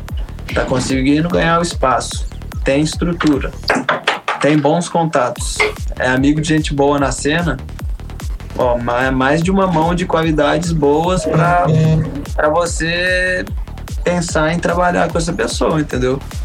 E no caso foi e no caso foi bem isso mesmo, foi meio que o ápice ali de onde eu tava chegando na carreira. Que tava rolando muita festa, tava com cinco datas por mês. Caraca. Quanta festa? Cinco, quatro datas por mês. Eu acho que eu passei uns cinco meses seguidos ali. Com cinco, quatro datas por mês direto, velho. E tipo mano. assim, meu tempo de atividade foi um ano tocando. Pra vocês terem ideia, foi muito pouco tempo, sabe? Um ano tocando. Uma carreira só um gostinho, né? Só um gostinho. É, só que desse um ano eu consegui tocar em vários lugares. E muitas vezes, em muitos lugares que eu toquei, a galera ch- chamou de novo, etc. Mas enfim, voltando. Aí com o Element. Então, tipo assim, o cara já tinha, ele já sabia que eu era um artista que tava levando a coisa a séria. E hoje em dia, você não vê muita gente nova levando um projeto que nem o Fulon a sério, entendeu? Uhum. É, Então o cara já se interessa. E aí quando eu, eu mandei essa Connected pra ele uma vez, mandei essa Connected pra ele e pirou, velho. O cara pirou na track. Aí eu acho que foi o chamado aí pra ele falar, ah não, vou ter que. Vou ter que chamar pra cá. Sério, mano. É, A partir do momento que eu mandei essa track aí, parece que o olho dele brilhou ali. Não, mas Eu essa track mesmo, cara, te falar, ela é diferenciada, mano. Você realmente escuta e já fala, mano, quem que fez esse negócio? Porque ela tem um temperinho a mais, cara. Aquele drop groovado que tem no meio da track, aquele offbeat no início, mano, você é louco. Você caprichou nessa, hein? É Mano, teu hit, né? foi, foi uma das tracks mais, mais rápidas que eu já fiz. assim, Sério? Caraca. Eu fiz, tipo assim, comecei. Eu lembro, dia 15 de dezembro, acho que entreguei dia. No final de janeiro, por aí. Demorei um mês, assim, pra fazer a track. Caralho, muito só que um rápido. mês. É, só que não é um mês só pra fazer ideia, é um mês pra fazer a ideia inteira, a mix, blá, blá, blá, blá, blá. Pra mim é rápido, eu É demoro muito. normalmente dois, dois meses. Demora até um ano pra fazer a música, mas só que eu não demoro um ano não. Só que tem música que você acaba com um ano, entendeu? Sim. Só que o meu tempo médio pra fazer a track hoje em dia é dois meses. Uhum. Eu não preciso ter pressa, entendeu? Né? Pois Se, é. se for uma coisa rápida, eu demoro, eu faço mais O rápido. importante é seguir teu tempo, né? É, entendeu? Se for colado, eu faço mais rápido, etc. Mas só que se fosse um tempo era isso. É. Então, aí foi isso, velho. Aí me chamou, ele convidou assim, né? E nossa, velho. Até, até voltar aos eventos, acho que a ficha não vai cair, que eu tô Né, mano? Foi inclusive uma coisa que a gente comemorou e comentou muito nessa época, né? Que o lançamento da Sonora Records foi muito próximo do lançamento da DM7 Records também, né? Então, tipo, foi um boom pro mercado brasileiro do Psytrance que veio de uma vez, né, cara? Vieram- Vieram duas gravadoras com um chutão na porta, assim, de uma vez ao mesmo tempo, né? Infelizmente num período de pandemia, mas isso com certeza vai se converter em coisas boas pra cena também, né? Depois que as festas voltarem. E aí, né, é uma plataforma a mais, uma grava- duas gravadoras extremamente competentes aí no, no mercado agora, que vão com certeza revelar muitos artistas novos, muito, muita sonzeira aí pro mundo nos próximos anos, mano. Tenho muita esperança. demais, demais, demais mesmo. Com certeza. É, mudando um pouco de assunto, a gente falou de carreira, dessas coisas e tal. Eu queria saber de você, mano. É, viajando no Brasil, fazendo show, como você falou que tava fazendo é, ano, ano passado, antes né, dessa pandemia e tal. E você falasse pra gente qual foi o maior perrengue que tu já passou de estrada, qual foi a maior. É, qual foi o maior perrengue que tu já passou em estrada? Mas com certeza você já passou muitos, né, velho? Essa vida de, de rave psytrance lama é, é rodeada a perrengue. Mano, já passei, só que não foi tocando. Foi com minha mulher uma vez que a gente foi. Que a gente foi pra. Foi pra onde? Você vai contar direito a história? Boa, foi pra onde? Criciúma. A gente foi pra Criciúma numa. Pá, bate? Não, é Samanta. Sama. A gente foi pra Criciúma numa Samad. É quatro horas. Era quatro horas. Não, não era quatro horas, era seis horas de viagem. Seis horas de viagem. Estrada aqui, né, Criciúma. No Celtinha 2007 preto. A gente fez seis horas de viagem. Caramba. E chegou lá, velho. Tava chovendo, mas tipo assim. Tava impossível de entrar no lugar, chovendo pra caralho mesmo, os carros atolados. Mas a gente falou, mano, chegamos aqui, vamos. É, já, já foi tantas horas de viagem, agora eu não vou desistir, não. Sim, a gente chegou, a gente ficou no carro até as três da A gente chegou sete da noite. A gente ficou no carro até as três da manhã. pensando se ia entrar na festa ou não, pra vocês terem ideia. Espetáculo. E o som tava Ah, rolando lá? Tava rolando. Aí quando a gente tomou coragem pra sair, a gente botou assim as roupas e foi sair. Aí saindo, minha mulher tomou um tombo, velho. Ela tava com um casaco branco. Mano. Tipo assim, tombão na lama, tipo, caiu que nem bosta na lama, assim, ó. Aí Caramba, velho. deslizando com as Aí ela foi minhas deslizando. costas. Aí Chegou no rolê descendo de, de esquibunda até lá embaixo. chegamos no rolê zoado já. E aí, velho. a gente chegou no rolê, fechou, tudo molhado. Aí chegou lá, velho. Ou tava um caos, assim, não tinha lugar pra ficar. Tava impossível de ficar em qualquer lugar lá e tava chovendo muito. Isso, três e meia da manhã, a gente morto de frio. A gente falou, velho, vamos voltar pro carro. Impossível de ficar aqui, impossível, impossível. E só ia piorar, porque tava chovendo mais. Aí a gente foi, voltou pro carro, zoadaço, e aí não dava pra sair porque o carro tinha toado. E a gente teve que esperar dormir no carro lá até umas 8 da manhã. Aí de manhã a gente tava no lugar lá, velho. Aí a gente roubaram umas cadeiras nossas. Nossa. Nossa, mano, tudo de ruim aconteceu nesse dia, hein? Meu Mano, Deus. Foi mó perrengue, filho. E aí no final a gente, resumindo, a gente conseguiu sair. Mas foi um perrengaço, assim. Nem conseguiram bicho. curtir o rolê, né, mano? É, e aí acabou que a gente viajou 10 horas e não curtiu porra nenhuma do rolê. Nossa, mano. Caralho, velho. É, tem Eu só tenho uma um história termo. agora pra contar. Eu tenho um termo que define esse tipo de experiência, que se chama de tsunami de cocô, cara. É quando- não, foi um torrencial de merda, velho. Caralho. É, Torrencial de merda, meu mano. Ô, Mas faz parte cabuloso. Se a gente quer fazer uma festa no meio do mato, chuva, lama, é isso aí mesmo que rola. Não tem jeito. A gente que gosta que sofre e ainda vai de novo. É aquela, é aquela máxima, né? Rave e perrengue são coisas interligadas, cara. Se você foi pra uma rave e não pa- pra uma rave, se você foi pra uma rave e não passou perrengue, você foi errado, vai de novo. É, exatamente. É, não, mano, o Roger, esse, esse cara aí, velho, ele é um colecionador de perrengue. Mano, ele passou o maior perrengue que eu já, já escutei na minha vida, mano. Inclusive, eu não me canso de escutar essa história, Não, eu mano. vou pedir pra ele contar, mano, porque eu Ah, adoro essa história. Falei. Não, a vez que era da- de Goiânia, que eu fui É, mano, lá, a do croquete. largado pra trás de noite depois de A do 24 horas de croquete, meu parceiro, Um a história do croquete. Mano, lá vem história, a mesma história. Sim, galera. Então vamos lá. Eu tava lá, mano, saindo da hipnótica lá de Goiânia. Isso foi 2019, né? Sim. Foi 2019. Tá, tem que relacionar as datas. Foi 2019 e tal, tinha saído da hipnótica. Eu e meu brother Márcio, a gente tinha. Foi de bonde, né? A gente foi com a galera do. Não vou falar o nome do bonde aqui, que é antiético. Mas a gente foi de, a gente foi de bonde com a galera e tal. Aí ficamos lá, né? Tá, deu rolê, sei o quê. O rolê acabou atrasando uma hora pra acabar e tava tocando ritmo. E o som do ritmo é muito bom. Eu falei assim, eu não vou agora, porque tá tocando ritmo. E o rolê não acabou, então eles vão esperar, né? Porque o, a, a regra dizia que a gente tinha que ficar. Eles tinham que esperar pelo menos 20 minutos depois que o som desligasse. Resumo da história, não esperaram. Aí, Aí saiu o brother meu lá e o Márcio. A gente subiu, cara, a gente subiu, sem mentira, cara, os 4km de estra- estrada de chão a pé, procurando ônibus, e cadê o ônibus?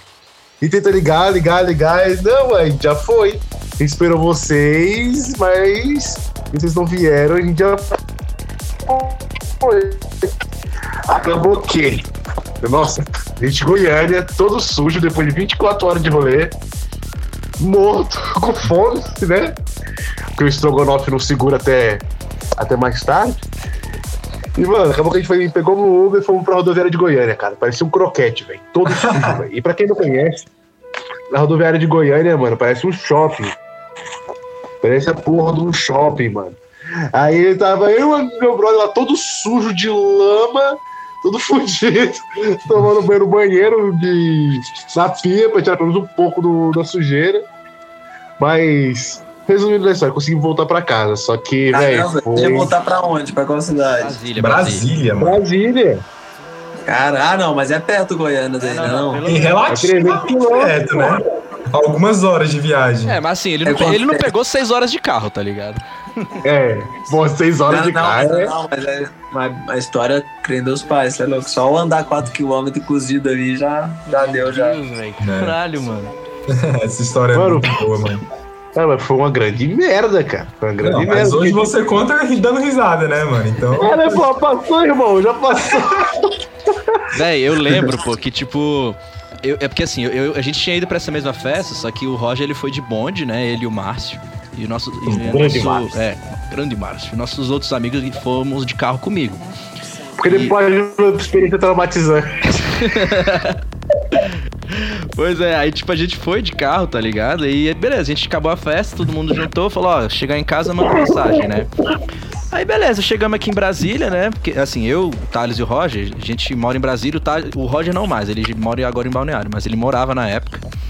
E aí, tipo, a gente chegou aqui e tal, conversando, e a gente já sabia que eles iam demorar um pouco mais por causa do bonde e nada, né? Tipo, madrugada e tal, aí a gente pensou, mano, cadê o Roger, velho? Caralho, mano, esse bicho tá demorando muito. Aí a gente ligando e nada de, de atender. Aí, mano, ele chega depois no dia seguinte e conta essa bela de uma história. Eu fiquei, meu Deus, Roger. Você ri pra não chorar, né, mano? É, mano, caralho, velho, tu se fudeu muito, velho, caralho. Não é não, mano. Ô, mas vocês falaram de Goiânia, mano. É, eu lembrei, o, o Akashi é de Goiânia, não é, mano? Não, mano, a caixa é de Minas, filho. É, ué. Camanducaia. Eu jurava que ele era de Goiânia, mano. Eu lembrei dele. Minas é um celeiro de gente foda, né? De, de. Não, o Akashi é de Minas, ele morou um tempo em São Paulo, mas é mineiro. Aham, boto fé. Minas também é uma É terra muito Minas. fértil pra, pra produtor de Psytrance aí. Tem muita gente que veio de Minas, né? Tem, Pra mano. Psytrance, Minas, eu sei que é bom. Minas também é muito forte pra metal também, né? Metal também. Diversas vertentes, né? Muito no rap também. Minas certo, é foda. né? Minas é um Minas poço é de, de música. Música brasileira em geral, mineiro né? bem boa. É, real. Mas, cara, como é que você desenvolveu essa tua relação com a caixa que hoje é tão forte a ponto de vocês também terem um projeto aí, o digital? Que, mano, não vejo a hora de vocês lançarem um, um lançamento aí de um appzinho, de um álbum, não sei o que vem vindo aí no futuro, mas eu tô ansioso pra escutar esse som aí de vocês dois em conjunto. Mas como que vocês desenvolveram é, essa sinergia entre vocês dois, que hoje vocês têm esse projeto juntos e já lançaram algumas outras tracks em, em colaboração também? Como que isso se deu? Mano, a caixa eu conheci na internet. 2000. Oh, eu, eu conheci muita gente na internet. As principais pessoas que eu trabalho hoje em dia, eu conheci antes online do Uhum. que do que pessoal. Só. Isso é bom, porque isso aí é, é que quem sabe fazer um networking bom, velho. Sim. É aquela coisa que eu falei, é você ter alguma coisa a oferecer pra essa pessoa, sacou? Hoje em dia, mano, hum, você tá ligado? Você, você tem que encontrar, você tem que trazer gente nova pra você que, que vai somar, que tá relacionado a você. E não é aquele clichê de andar só com quem te soma, não. Vai mais além disso, vai saber que você realmente dá uma utilidade para suas relações, tá ligado?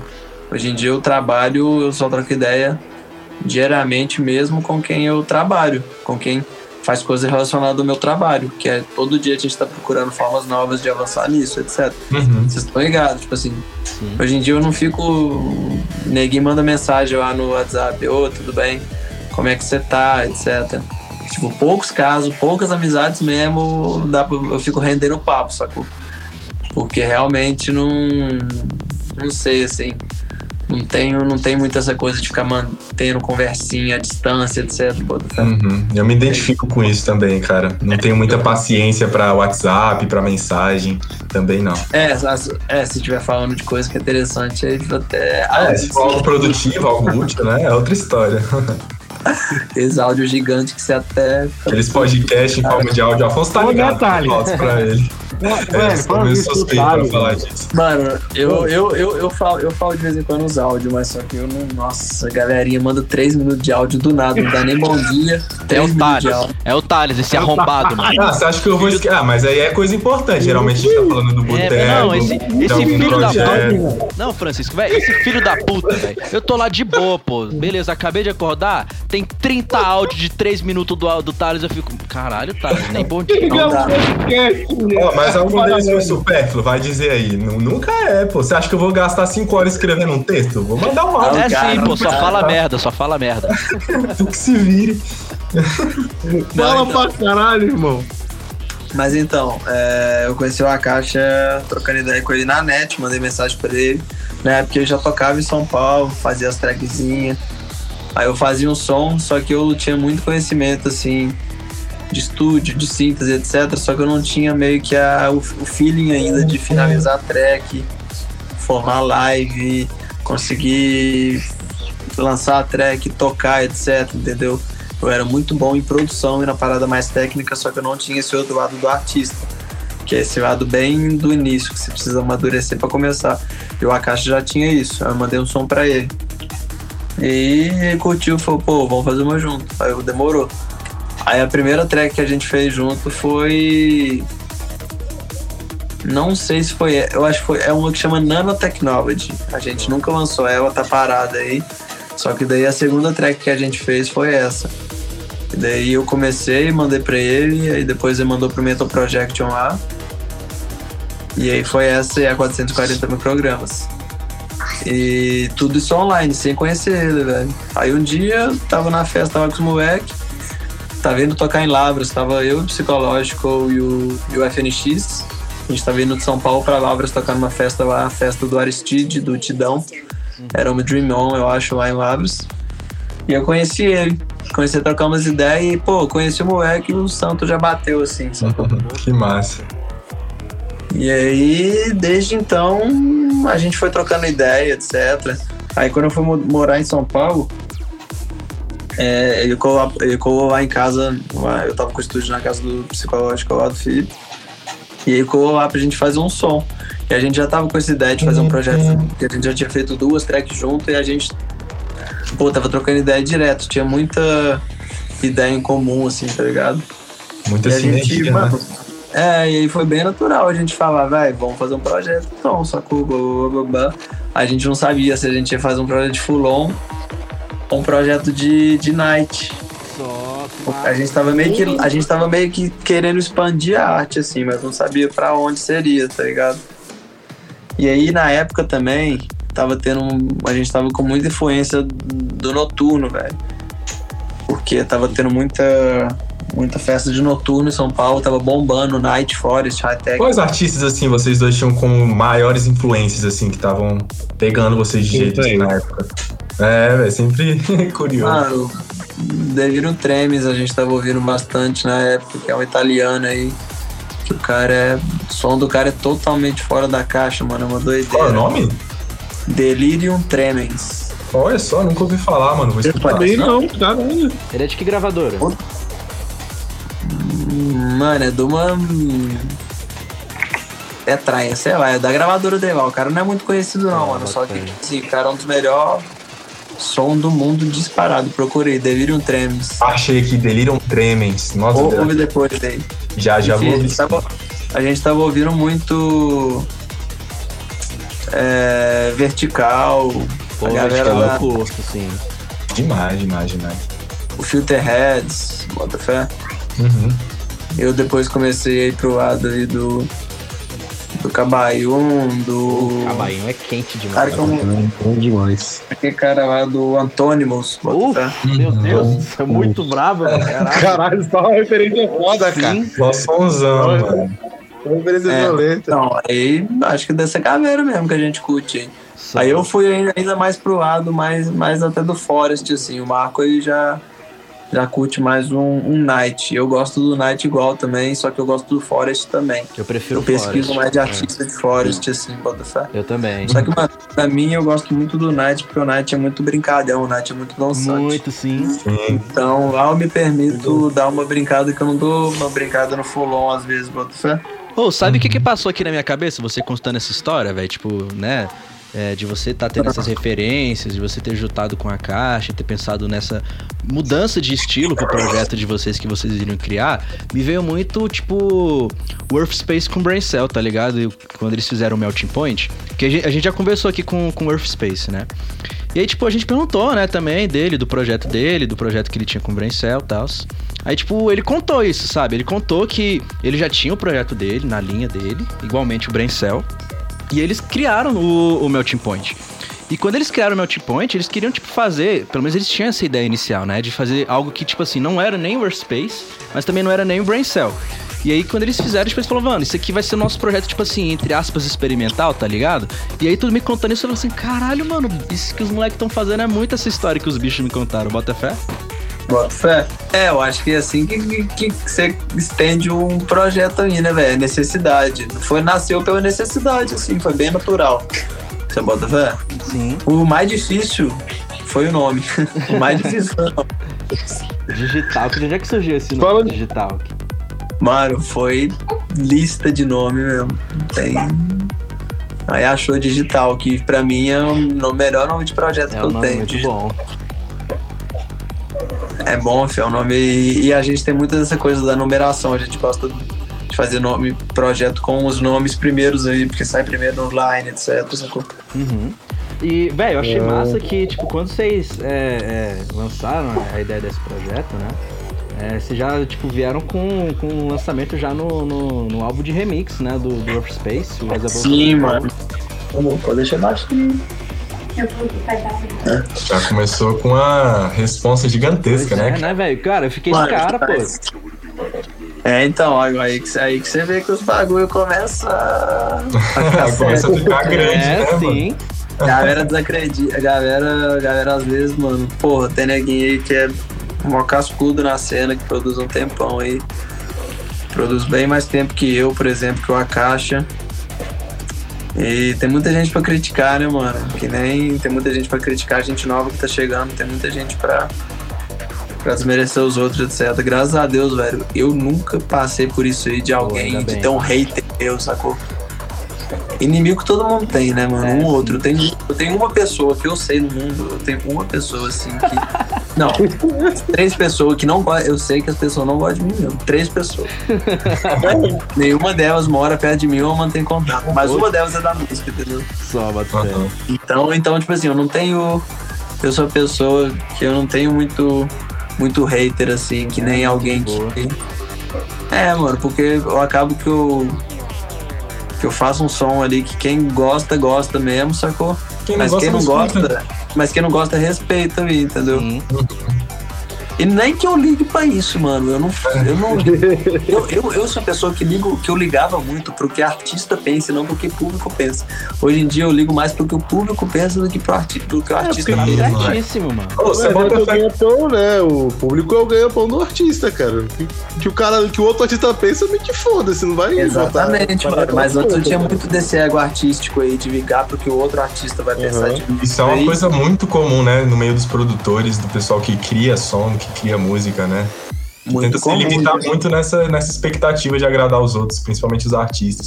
Só que a pista que vai estar lá curtindo o teu som, às vezes nem vai saber a diferença de um som que tem um tratamento X ou Y, uma mixagem X ou Y, alguma coisa assim, que talvez um produtor vá reconhecer, vá anotar, né? Às vezes o público só quer a ideia, mais a vibe do som, a, a- a- o arranjo, né? Às vezes pega muito mais do que outros aspectos da música que às vezes os produtores se preocupam muito, né? Eu Sim, velho. também. Demais. E, pô, hoje em dia, velho, eu. Nossa, hoje em dia é que toma uma proporção bem diferente pra mim. Depois que eu entrei na DM7, depois que eu comecei a ter contato mesmo com, com os artistas da cena, sacou? Porque meio que isso foi uma, uma coisa que meio que foi a divisão profissional pra mim, pra mim, tá trabalhando com esse tipo de gente. Uhum. Mesmo estando na pandemia, é, você traz uma autoridade pra coisa, entendeu? Começa a levar mais a sério, que você tá trabalhando com gente que leva a sério, sacou? Aí hoje em dia, velho, pô, hoje em dia tem os maiores nomes do, do Forest, mandou, deu um salve lá no Instagram falando pra fazer collab Nossa. comigo, Sério, etc. E tu. Olha. E rola de tu falar quem é? Não, Tipo, uma galera do assim. Não, mano, não vou ficar falando. Uma Ah, galera do beleza. prog tá fazer collab com uma galera do prog, entendeu? Uma galera grande aí do Brasil, então. é, eu acho que meio que tá todo mundo meio que voltando a. a meio que aceitar assim as diferenças sonoras dos outros e, Sim. e começar a trampar junto, velho. Essa pandemia veio pra mostrar que você realmente você precisa do apoio do outro artista, bota fé. Bota Que, demais. mano, a cena do trance, velho, é foda, velho. Ninguém compartilha porra nenhuma dos Né, outros. sacou? velho, Só as caralho, mano. Eu fico puto com né, isso. mano? Mano, eu, tipo assim, eu. É, é que é foda, velho. Eu mesmo. Tem um, tem um monte de amigo que manda som pra mim, mano, não dá pra compartilhar todo mundo, entendeu? Bota fé, eu compartilho quem eu trampo, eu compartilho o som do minha label e os sons do Akasha lá. E o som do psicológico, só as únicas galera que eu compartilho o som é esse, ou então do FNX, sei lá, de algum brother, assim, de algum brother, bem brother mesmo, bota fé. É o que eu acabo compartilhando, só que eu acho que tinha que ter mais apoio da galera do maior pro menor, mano. É muito difícil você ver um artista grande assim, abraçando um artista pequeno, trazendo pra cima. Isso rola, só que não é muito comum, entendeu? Uhum. Tô falando que não rola, rola sim, só que poderia ser mais. Sim, concordo com isso que, que eu, eu, tenho, eu tenho a certeza de que eu quero. De que eu quero fortalecer uma, uma galera aí a dar uma subida de nome. Eu já faço isso aí, sacou? Tem uns brother meu aí, mano, direto, faço cal, ensino coisa pros caras, troco umas ideias. Porque eu quero ver os meus brother bem que nem eu, sacou? Eu quero ver a galera mandando a sonzeira, eu quero ver a galera com dinheiro, quero ver a galera sendo rea- bem realizada aí, entendeu? Eu acho que E é isso isso poderia, poderia unir né, mais a cena aí. E é isso que vai fazer a cena grande, né? Tipo, o funk, o sertanejo.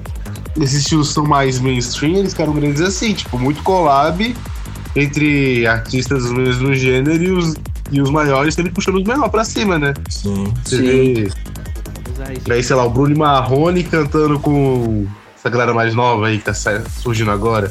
E, cara, eu, eu vou até mais longe, cara. Acho que o Psytrance em si, desde alguns anos atrás até hoje, sempre foi muito fraco nessa cultura de indicar som e de escutar coisa nova, de escutar no dia a dia. A gente aqui no Boteco até tenta fazer um pouco desse trabalho de mostrar, tipo, para as pessoas sempre sons novos, sons diferentes, para que o pessoal escute realmente em casa, né? O trance é um, é um tipo de som que ele é muito vinculado às festas, né? Até obviamente deveria ser assim, né? Mas a gente vive um momento, por exemplo, onde a gente não tem as festas, nem por isso é, não tá, tá deixando de sair Psytrance de qualidade aí na, na- na- nas plataformas e tudo mais. coisa, Psytrance não é só festa, né, mano? Sim, sim. As pessoas têm muito essa- esse vínculo na mente, né, cara? Mas, sei lá, eu pelo menos eu desvinculei durante essa pandemia. Hoje em dia eu vejo Psytrance e festa como duas coisas diferentes, coisa que antes eu não conseguia. Não sei como é que é a, a visão de vocês em relação a isso, mas eu imagino que a grande maioria das pessoas que escuta trance não consegue desvincular as duas coisas assim. É, é, hoje em dia. Mano, é que engraçado, pra produtor é engraçado quando você começa a produzir mesmo, assim, entendeu? Você meio que perde aquela magia. O bagulho vira muito É. matemático, vira muito ciência, então. Nossa, hoje em dia eu sou muito tiozão, velho. Tipo assim, eu gosto de ficar em casa fazendo música. Se for pra festa, eu gosto de tocar na festa, mas comer, beber bem na festa, dormir bem depois. Não gosto de, de virar à noite doidão, não gosto de usar Louco, droga, né, essa coisa. É, eu sou, eu sou bem tiozão hoje em dia, ainda mais porque eu tenho a rotina aqui de, de levar a criança na escola, trazer, fazer almoço, um monte de coisa, então. Mas não que eu esteja com derrotado, galera.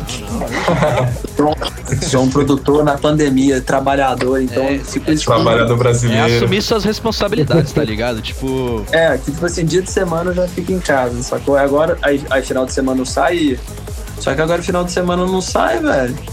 Aí, pô, eu vou sair pra comer fora aqui, saio pra acampar uma vez por mês, assim. Faço a trip, não sei, boto fé, mas só que. É, eu meio que fugi do assunto, mas enfim, hoje já, já faz um tempo que eu consigo vincular a música sem ser com a festa, sacou? Porque realmente, senão não estaria conseguindo produzir Sim. a pandemia inteira. é a mesma coisa com a gente, pô. Tipo, pelo menos particularmente falando, né? Não sei se isso foi com os outros meninos também. Mas eu, tipo, quando eu comecei, porque eu comecei, tipo, há pouco tempo, praticamente, a, a entrar no meio do Psytrance, né? Foi em 2018 que eu entrei, final de 2018. E, tipo, eu sempre, eu sempre associava o Psytrance só com as festas. mas Eu nunca deixei de escutar em casa, eu sempre escutei muito em casa, eu escuto muito, bem mais hoje, inclusive. É, mas eu desassociei muito, tipo, o, o rolê da música em si. Praticamente hoje tá sendo mais tipo assim, a, a música fazendo parte de mim, independentemente de ter a festa ou não, tá ligado? Eu acho Sim. que eu vou até estranhar um pouco, tipo, de quando as festas voltarem, eu falo assim, caralho, pô, mas cadê minha cama aqui pra eu ficar escutando essa música? Falar que escutar esse som nesse PA é diferente, hein, irmão? É, Caraca, diferenciado. Pô, só tinha esse fonezinho aqui, mequetrefe, tá ligado? Nossa, nem falo. E Chico, mano, eu queria. A gente conversou aí sobre muitas coisas hoje, a, a, a ascendência exponencial da tua carreira nesse pré na, na pré-pandemia, né, cara? E aí surge a dúvida, mano. Eu queria saber como é que você planeja o futuro do teu projeto, Avan 7? Olha aí, de novo eu falei Avan 7. Era uma discussão que a gente teve no início do podcast, galera, a respeito de como falar o nome do projeto dele, cara. Porque eu já vi muitas pessoas chamando de várias formas diferentes, Avant 7, Avan 7, mas hoje a gente descobriu a forma certa de falar aqui. Como é que é mesmo, Chico? Ó, oh, vocês podem chamar do que quiser, mas eu falo Avancet. Aí, Avancet. Aí, ó, nunca mais errou. Quiser. Ô, mas retomando, é, Chico, eu queria saber como é que você planeja o futuro do teu projeto, como que você planeja levar aí ao longo dos próximos anos, onde é que você quer levar o projeto daqui 5, 10 anos, quais são suas metas, seus objetivos? Cara, eu sou uma pessoa que ultimamente eu tenho pensado bem, bem, bem no agora, o curto prazo, assim, para sobrevivência, entendeu?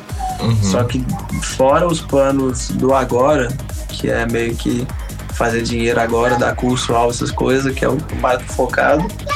Pra frente, eu quero, pô, velho, viajar aí o mundo inteiro tocando. Eu acho que todo sonho, eu acho que eu sonho bem de do artista, assim, do começo da caminhada, sacou? Eu quero expandir o trabalho para trabalhar com muito artista, quero tocar em muito lugar, quero ter sucesso nos meus dois projetos, quero lançar em umas labels que eu nunca lancei, mas quero levantar a minha acima de tudo. Com certeza. E eu tenho bem esse foco, eu tenho bem. Não tenho mais vontade de ficar lançando bababá e bababá. Hoje em dia eu dou mais valor às coisas que eu tenho em mão, sacou? Que é, que é os brothers que eu trabalho junto, que é a label que eu, que eu, que eu tenho hoje em dia, entendeu? Então hoje em dia meus sonhos estão meio que. Tô pegando eles assim, tô querendo dar um up neles, Botafé, já estão mais uhum. perto assim. Que massa. Tá tudo nesse ciclo, velho. Expandir a gravadora, expandir o nome, tocar nos lugares que eu, não tô, que eu nunca toquei, viajar. É, é isso aí, tô nesse ímpeto aí. E vai. dentro desse contexto, mano, o que a gente pode esperar do teu projeto e do digital que também nos próximos meses aí? Cara, nos próximos meses tem muito lançamento bom dos dois. Olha só.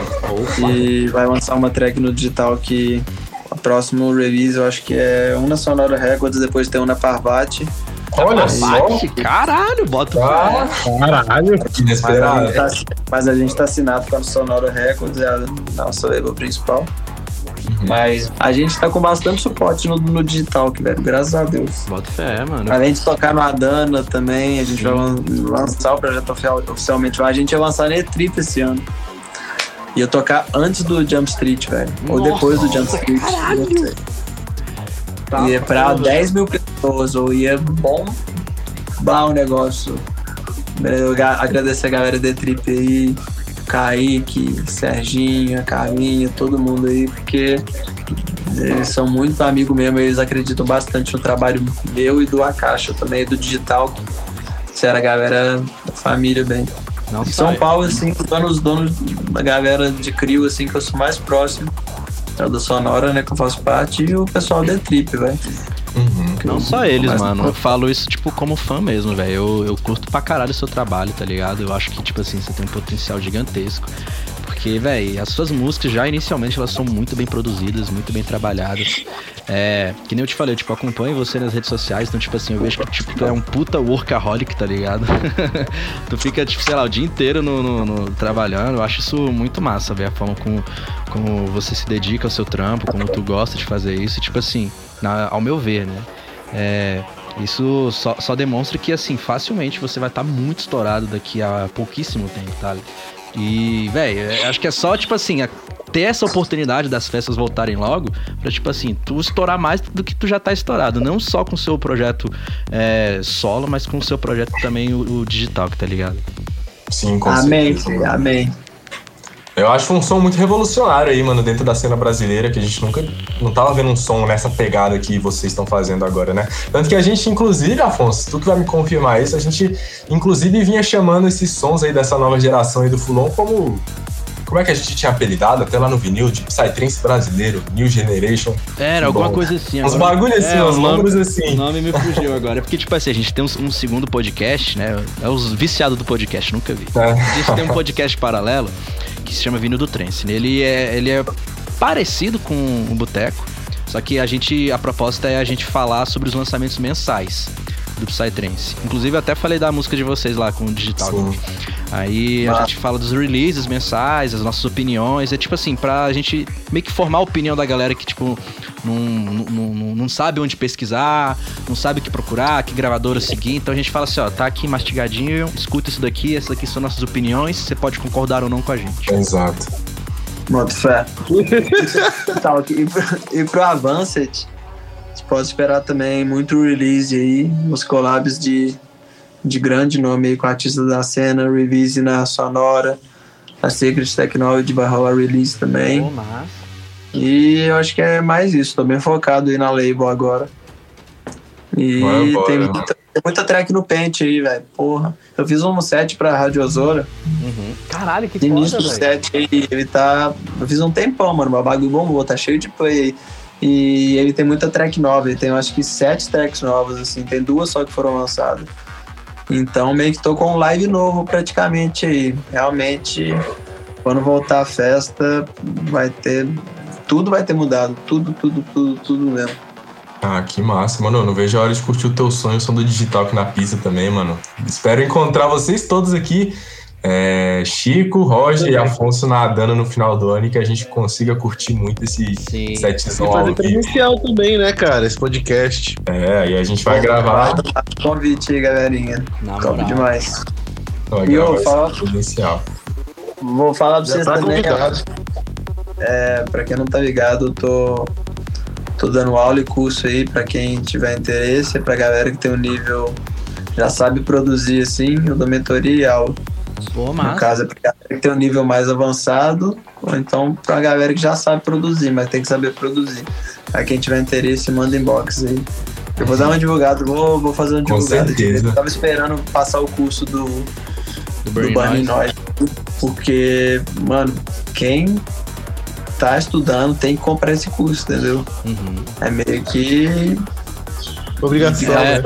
Mano, eu, É. eu fui ver essa aula é, inicial dele, eu não vi ela toda, eu vi tipo um pouco porque eu tava fazendo os trabalhos. Eu tô, na verdade, fazendo os trabalhos da faculdade ainda, vai terminar essa semana, mas eu vi um trechinho dessa primeira aula. Aí, tipo assim, eu vendo lá, né, ele ensinando a fazer o baixo, sei o que, ele falou, tipo, velho, teve um momento tão específico que eu fiquei, eu fiquei puto, velho, nessa hora. Que, tipo, ele fez lá e falou assim, ó, esse aqui é o baixo e tal, aí ele falou assim, ó, agora eu vou montar aqui pra vocês aqui um groove, não sei o que, ele fez assim, ó, montando esses negócios, sei o que, sei o que, eu falei, ah, ele vai soltar só um somzinho aqui. Mano, ele fez um groove fudido lá. Eu falei assim, mas como, mano? Ele fez 30 segundos, levantou um negócio aqui, outro aqui, não sei o que, tem um baixo perfeito lá. Falei, vai se fuder, é por isso que esse cara é bom, né, mano? Vai tomar no cu. 20 anos de prática, né, mano?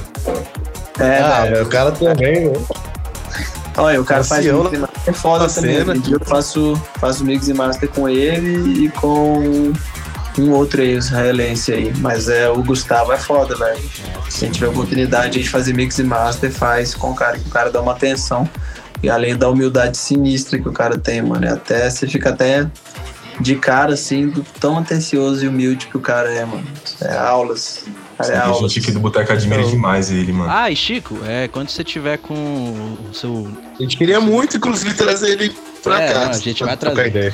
É, com certeza. Ele cobre aí. Mas o que eu ia falar é, tipo assim, ô Chico, quando você tiver com seus negócios prontos do seu curso, tipo, é, sei lá, datas, valores, etc., passa pra mim lá no WhatsApp, que a gente divulga aqui no Boteco, eu faço um post lá, a gente divulga no nosso Instagram. Demorou, vou, vou fazer uma arte, vou fazer as paradas direito. Vou agradecer a ajuda aí, valeu demais, né? Ah, não, tamo junto. Porque, mano, essas horas aí é o. É o que dá pra dar uma, dar uma ren- ren- renderizada aí, né, velho? Porque tá foda. É, não, não acredito. Não, mas vai dar certo com certeza e tenho certeza que vai bombar também o teu curso, porque a galera aí quer descobrir os segredos por trás dessa sonzeira que tu faz, É, né, mano? pois é. Então, Sim, não, eu nem falo, da galera que faz, mano. Vou pegar uns depoimentos, mas ô, tem a galera massa que faz. Não sei dos artistas que você conhece, ó, tem. Né? Chama Enabler, tem o Acid Sonic, tem o Synapses, Sinapse eu já conheci. já. tem o Score, tem mais Eu um. conheço também. Eu já vi, foram aqueles vídeos que você soltou no IGTV de produção, dando uns videozinhos curtos, com algumas dicas mais pontuais, e eu achei muito da hora, mano. As paradas muito valiosas. ali. Então, isso aí eu tirei, velho. Eu tirei porque agora eu tô dando, tô dando aula e curso, e daí eu tirei lá, só que eu tava usando conteúdo gratuito, só que agora eu tô cobrando pelo conteúdo. Né? Mais que justo. E é isso, rapaziada. A gente vai chegando aqui a mais um fim do Boteco Psicodélico. Né? Eu queria que esse podcast aqui ele durasse, sei lá, umas 5 horas, porque a gente não viu esse tempo passando, tá ligado? Não vê, dá pra falar mais várias horas. né? Porra, mano, eu ficava aqui várias horas falando, mas tipo assim, a gente tem que primeiro, né, upar o podcast e ninguém vai querer ouvir 5 horas de podcast. Então, se você quiser uma parte 2, olha, a gente vai fazer uma parte 2. Inclusive, ô, ô Chico, se você quiser, mano, a gente faz uma parte 2, uma parte 3, a parte 5, tá ligado? Tá mais Demorou, aí. outro É, bate-papo. a gente vai vai fazer presencial direito. É, da próxima vez vai ser vez presencial, vai com certeza. presencial, mano. a É, gente mora sim. perto, verdade. Vamos bater o rádio aí, com certeza. Bom, mas então, Mano, até dia de setembro que não tá fazendo nada aí, é nóis. é isso. Demorou.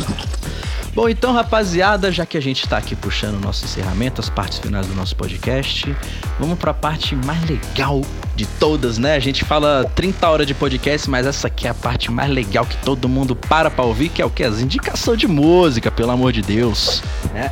Eu- não, eu te- mano, eu tenho certeza que tem muita gente que vai chegar assim, não, pera aí, eu vou pular esse podcast inteirinho e vamos pro finalzinho só pra escutar o que, que o pessoal vai indicar pra galera, tá ligado? Bom, já que a gente vai indicar a música, eu vou começar aqui... Se você fez isso, você É o quê? é um otário, mas piada é. É o quê, Roger? Aí, você travou você- É, travou todo, cara. Se você fez isso, você é um otário. Se você pulou pro final. É nada, é nada. Também pode, também pode vir aqui só pra pegar as indicações. Mas se você veio aqui só pra isso, eu indico você ir lá no Vinil do Trens. É, Aí exatamente. você vai pegar as indicações bem mais quentes, com a opinião. É o otário que não. Aí quem tá falando é o Roger. Aí você xinga ele, não xinga a gente. É, vai cobrar o Roger. Vai cobrar o Roger, parceiro. Mas tá ligado, vamos passar pras indicação. Thales, meu parceiro, o que, que você vai indicar de música aí? Cara, eu tô aqui neste exato momento vendo as minhas últimas músicas curtidas do Spotify, que geralmente é de Eu onde indico eu as minhas indicações, mano. E me decidi. Eu ia indicar uma track do Spongo que eles lançaram no último EP que eles soltaram esse ano ainda. Que inclusive acabou já sendo uma indicação. Se você curtir Spongo, já, já vai lá no Spotify conferir. Mas vou escutar, vou, vou indicar pra vocês uma banda brasileira, cara, que eu tô escutando muito ultimamente. Tô curtindo muito a pegada deles, uma pegada bem brasileira mesmo. Eu vejo uma leitura bem moderna do, da música brasileira, que é Baiana, Baiana System, mano.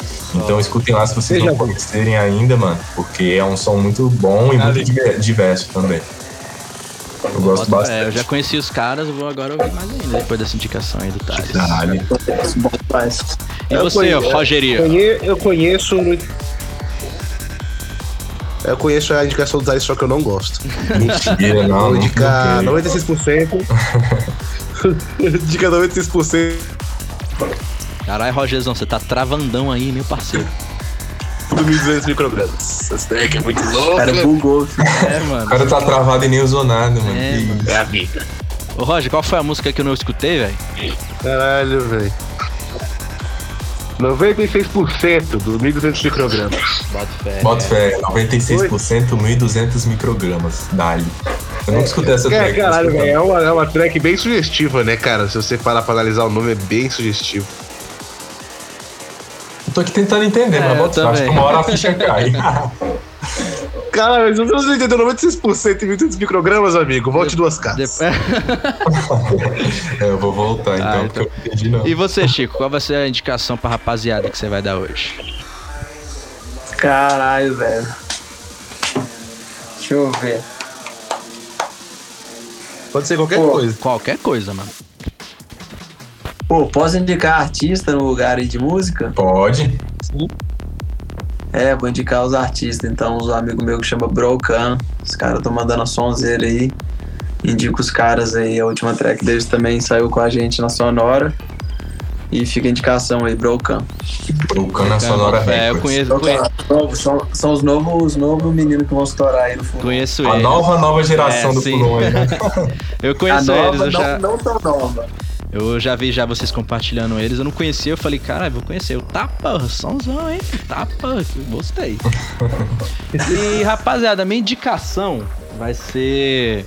Acho que, acho que eu nunca indiquei esse artista aqui, eu conheci ele ano passado, inclusive. É, o nome da artista se chama Artifacts e a música se chama Shrooms. Tipo Mushrooms, só que sem o, o mush no início. Co- Cogumelos em português, pra você que não fez. Você que não fez Não. Fisk aí, tá ligado? Cogumelos. Essa música, mano, essa música ela é muito boa, velho. É muito brava, caralho, velho. Ela é do. Ó, se você já, já é um ouvinte aí do Boteco Psicodélico já há algum tempo e sabe do que, que eu gosto, essa é uma das músicas que eu gosto, sabe? Aquele fulonzão bem pegado, tá ligado? Bem assim, porra, gruvado, bem pra frente. É, é a minha cara, mano. É a minha cara. Então acho que vocês vão gostar Depois um fulãozão agressivo. Exatamente. Cara, tem ficado muito goa, mano. Essa é música do 1200 que eu indiquei, ela tem umas paradas meio goa no meio, uns de meio acid, tá ligado? É muito interessante também. Bota fé, eu também tô escutando bastante ultimamente. Bom, muito então. boa, cara. É isso, rapaziada. Você que escutou aqui, velho, obrigado demais que você escutou a gente. A gente faz isso com, sei lá, muito amor, muito carinho, muita força de vontade, porque, né, nós somos três estudantes de engenharia, a vida é uma merda, né? Porra, conciliar faculdade com, com fazer podcast é complicado, mas a gente faz isso porque a gente gosta. E também eu, eu é particularmente- é, eu falo ainda mais porque, assim, eu, eu tô conversando com muita gente que eu admiro muito, que é o caso, por exemplo, do Chico, tá ligado? Eu fico muito feliz de ter, de ter esse Ah, prazer. É da hora que toda semana, né? A gente troca ideia com alguém que a gente admira. É muito É interessante isso. foda né? isso, né, velho? E já agradecer de novo mais uma vez, ô Chico, tua participação, tua presença aqui. Eu sei que às vezes não é fácil achar é, duas horas, até às vezes um pouco mais, pra gente poder gravar esse podcast, mano. Então, pô, eu agradeço demais a sua participação aí. Foi um papo muito maneiro, mano. Foi muito legal conhecer um pouco mais da tua história e ficar mais hypado ainda pros próximos lançamentos aí. Que, mano, porra, com certeza, né? Essa dana no final do ano tem que rolar e vai estar lá nós três na tua pista curtindo o som, mano. Com certeza. É uma promessa. Fechou, galera. Tamo junto demais. Muito obrigado pelo convite a todos vocês. Também tô animadão pra Dana. Tomara que role aí, velho. Vai rolar, né? É, se Vai tudo rolar, der vai certo, rolar. vai rolar sim, mano. Eu confio. E muito obrigado, galera. Muito bom conhecer, não conhecer nenhum de vocês aí. Espero trombar vocês aí na pista em breve. Certeza, é isso, meu parceiro. Valeu, Vou rapaziada. Balneário com o maninho que mora do lado na casa. É isso. É, galera, chega aí. Então é isso, É, galera. vou- Valeu demais por quem ficou aqui até agora. Um beijo pra todo mundo e até mais. Valeu. Obrigado, tá? Valeu. Peace.